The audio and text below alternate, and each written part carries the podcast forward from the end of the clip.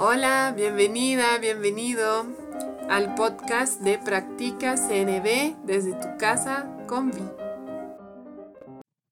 Hola, a continuación te voy a leer en voz alta una joya de conexión publicada en el sitio web en español de Wise Heart, diálogo consciente y compasivo.com. Ahí mismo en la pestaña de recursos gratuitos puedes encontrar las joyas de conexión por escrito y te puedes suscribir para recibirlas directamente a tu correo cada 15 días. Estas joyas a mí me sirven para entender cómo integrar tanto la comunicación no violenta como el diálogo consciente y compasivo a mi vida diaria. Espero la disfrutes. Hola, hoy te voy a leer la joya llamada Reconoce y gestiona la reactividad en la militancia de una causa. Escrita por Lachelle Chardey y publicada en diálogo consciente y compasivo.com el primero de abril 2022. Hay muchas formas de hacer del mundo un lugar mejor y es probable que una o dos sean tus favoritas. Antes de llegar a tu causa favorita, es probable que hayas investigado, participado en grupos o talleres y que hayas hecho tu mejor esfuerzo para vivir acorde a los principios de esa causa. Quizás cuanto más aprendas, más puedas ver cuán grande es el problema y qué importante es el cambio si uno quiere evitar el desastre. En tu deseo de hacer del mundo un lugar seguro y saludable, puedes sentir pasión, enojo, temor, dolor y desesperación. A medida que trabajas en pos de cambios positivos para el mundo, aprendes que para poder seguir militando necesitas recibir empatía regularmente para transitar el dolor que te produce la situación. Si no encuentras la empatía que necesitas, puede que la reactividad reemplace a tus capacidades en los modos de accionar. Cuando alrededor de tu causa aparezcan el enojo y el miedo, puede que se activen recuerdos asociados con esas emociones y por lo tanto intensificarlas. Cuanto más alta sea tu reactividad, más probable es que te veas a ti como la persona más recta y a las demás como tontas y poco comprometidas. Otros síntomas que indican reactividad en lugar de proactividad en torno a una causa son, te es difícil disfrutar la vida. Con frecuencia te sientes irritable. Hablas acerca de tu causa en la mayoría de las conversaciones. Constantemente hablas más de lo que escuchas.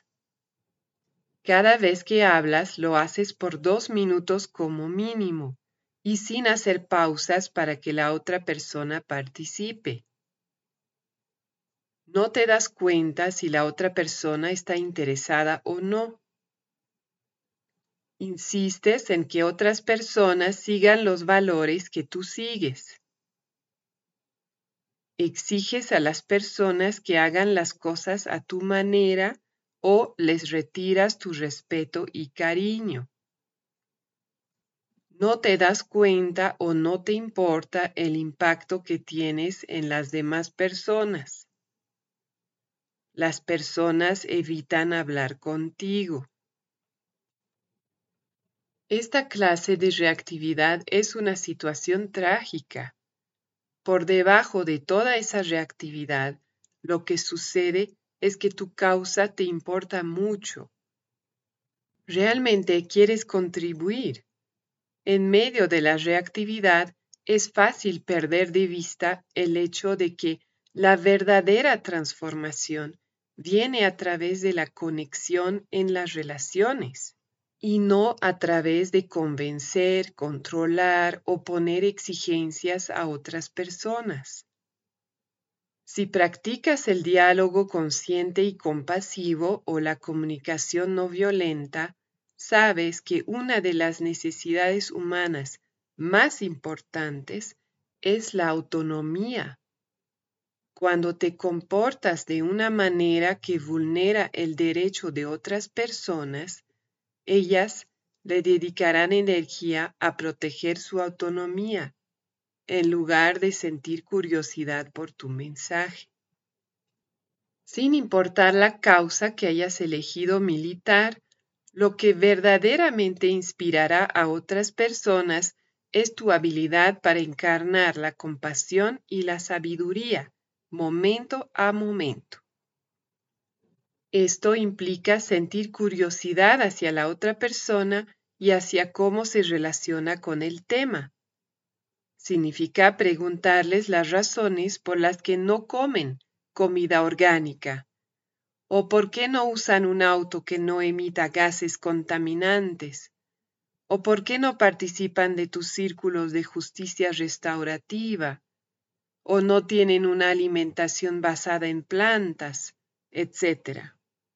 Y recibir su situación con empatía.